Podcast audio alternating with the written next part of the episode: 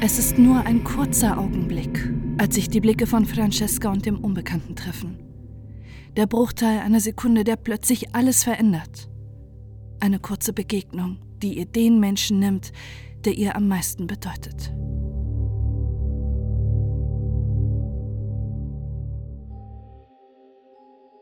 Es ist der 28. Mai 2013, ein frühsommerlicher Abend in München. Ein Abend, der nicht schöner für Domenico und seine Freundin sein könnte. Die beiden stammen aus der süditalienischen Stadt Potenza.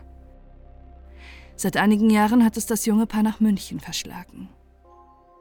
Domenico ist 31, doch trotz seines jungen Alters hat er bereits in zahlreichen Teilen der Welt gelebt.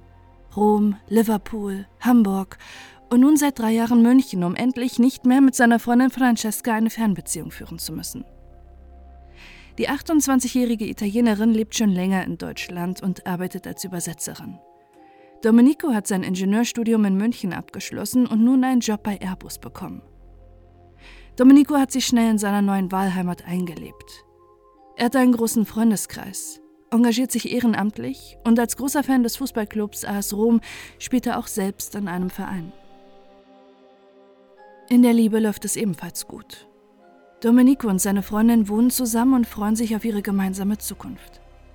Seit einigen Monaten sind die beiden sogar verlobt und wollen am 29. Mai in ihre Heimat nach Potenza fliegen, um ihren Eltern von den Neuigkeiten zu berichten und dass sie im nächsten Jahr heiraten werden. Doch dazu wird es nie kommen.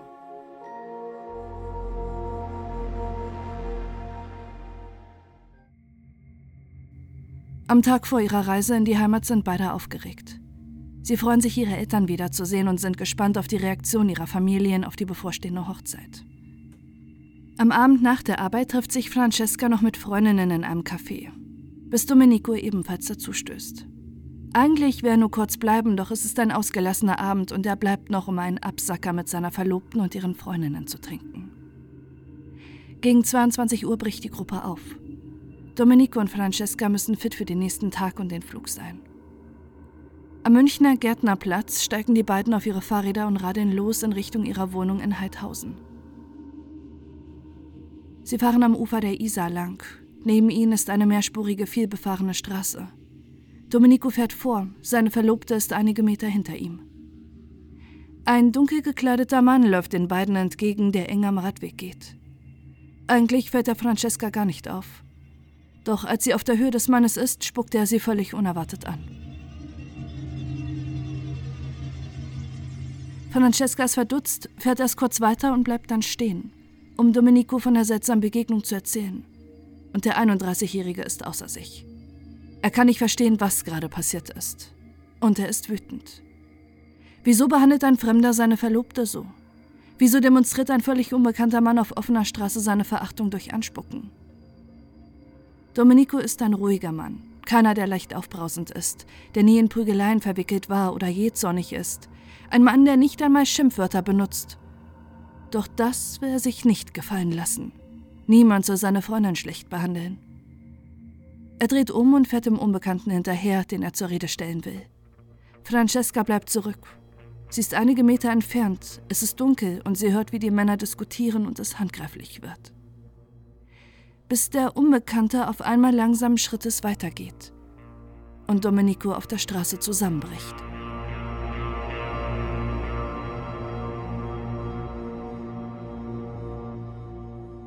Der 31-Jährige kann nicht mehr sprechen, als Francesca nur wenige Sekunden später bei ihm ist.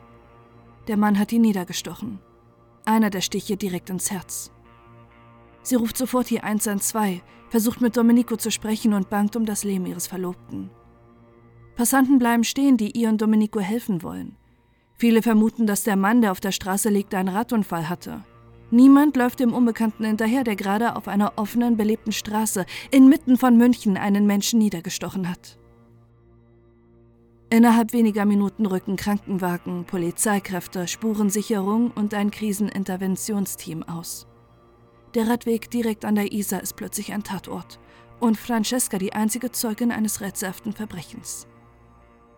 Während sie sich nur fragt, wie es Domenico geht, muss sie sich den unzähligen Fragen der Einsatzkräften stellen. Wer war der Mann, der einfach so einen Fremden niedersticht? Kannten sich Opfer und Täter vielleicht doch? Wusste jemand, dass die beiden an diesem Abend auf dem Heimweg sind und hat sie gezielt attackiert? Doch Francesca stellt sich nur eine Frage. Wie geht es Domenico? Sie darf nicht mit im Krankenwagen fahren, wo der 31-Jährige kurz wiederbelebt werden kann. Stattdessen muss sie sich den Fragen des Ermittlungsteams stellen und kann nicht die Hand ihres Verlobten halten, als er im Krankenhaus seinen Verletzungen erliegt. Für Francesca bricht eine Welt zusammen. Sie hat den Mann verloren, mit dem sie den Rest ihres Lebens verbringen wollte. Einen Tag bevor sie in ihre Heimat fliegen und ihren Eltern von der bevorstehenden Heirat berichten wollten. Noch während im Krankenhaus um das Leben von Domenico gekämpft wird, laufen die Ermittlungen vor Ort auf Hochtouren. 30 Einsatzkräfte durchsuchen die Gegend nach dem Mann, der eigentlich noch in der Nähe sein müsste, doch er scheint wie vom Erdboden verschluckt zu sein. Für Domenicos Familie sind die Bemühungen der Polizei allerdings zu wenig. Sie können nicht verstehen, wieso die deutschen Einsatzkräfte nicht sofort Straßensperren errichtet und das Gebiet großräumig abgesperrt hatten. Stattdessen haben sie nur zu Fuß und per Auto die Gegend abgesucht, was viel zeitintensiver ist. Zeit, die die Polizei eigentlich nicht hat. Denn mit jeder Minute, die verstreicht, entfernt sich der Mörder weiter vom Tatort. Am Tag nach dem Mord wird Dominicus Körper obduziert. In den wenigen Sekunden, die der Angriff gedauert hat, hat der Täter dem 31-Jährigen zahlreiche Schnitt- und Stichverletzungen zugefügt. Doch die Gerichtsmedizin findet noch etwas. Den einzigen Beweis im rätselhaften Fall. Die DNS des Täters.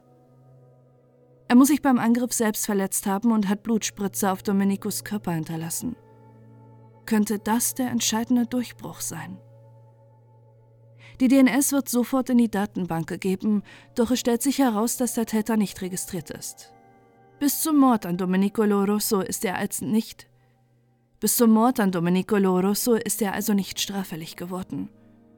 Und das hat sich bis heute nicht geändert. Bis heute hat die Polizei 16.000 Menschen überprüft und 5.700 Speichelproben von Männern genommen. Der größte Speicheltest, den es in der Stadt je gab. Doch keine einzige Probe hat mit der DNS des Täters übereingestimmt. Francesca wird immer wieder von der Polizei vernommen, die einzige Zeugin, die den Mörder gesehen hat. Nur mit ihrer Hilfe könnte die Polizei ein Phantombild anfertigen, doch ihre Erinnerungen sind getrübt. Sie hat den Mann schließlich gar nicht richtig angeschaut, und es war dunkel, als er sie plötzlich aus dem Nichts angespuckt hat und die Tragödie ihren Lauf nahm. Alles, was die Polizei nur sicher weiß, ist, dass es ein Mann war und er eine längere schwarze Jacke trug. Der Fall wird bei Aktenzeichen XY ungelöst ausgestrahlt, doch auch die Sendung bringt keinen Durchbruch. Stattdessen meldet sich ein weiterer Zeuge, der eine neue Theorie ins Spiel bringt. Was, wenn der Mörder gar nicht aus München kommt? Am 28. Mai 2013 hat ganz in der Nähe ein Konzert einer bekannten Metalband stattgefunden – Vielleicht war Dominikus Mörder dafür angereist. Auch diese Theorie kann die Polizei nicht gänzlich ausschließen. Allerdings scheint es so, dass der Unbekannte sich in der Gegend ausgekannt haben muss. Schließlich hat er mit langsamen Schritten den Tatort verlassen, so als wüsste er genau, wo er langgehen muss, um unbemerkt innerhalb weniger Minuten zu verschwinden. Die gegründete Soko Cornelius, benannt nach der Corneliusbrücke in der Nähe des Tatortes, hat die Daten von 64.000 Handys untersucht und 7.500 Handybesitzer davon überprüft. Auch diese riesige Suchmaßnahme führt ins Nichts. Obwohl sich der Täter beim Mord offenbar selbst verletzt hat, geht er in den Tagen nach dem Mord in München nicht zum Arzt oder lässt seine Wunde im Krankenhaus behandeln. Niemand meldet sich bei der Polizei, der einen Mann im Freundes-, Arbeits- oder Bekanntenkreis kennt, der nach dem 28. Mai 2013 eine Wesensänderung durchgemacht hat. Denn die Polizei ist sich sicher, dass ein Mensch, der vorher und danach nie wieder straffällig wurde, den Mord selbst nicht ohne weiteres weggesteckt hat. Die Erfahrung zeigt, dass Menschen sich nach solch einer Tat verändern. Vielleicht war er nach dem 28. Mai schneller gereizt Vielleicht ist es jemand, der plötzlich ohne Grund umgezogen ist oder München ganz verlassen hat. Vielleicht ist es sogar ein Mensch, der nach der Tat oft darüber gesprochen hat, möglicherweise sogar damit geprahlt hat, es aber niemand geglaubt hat.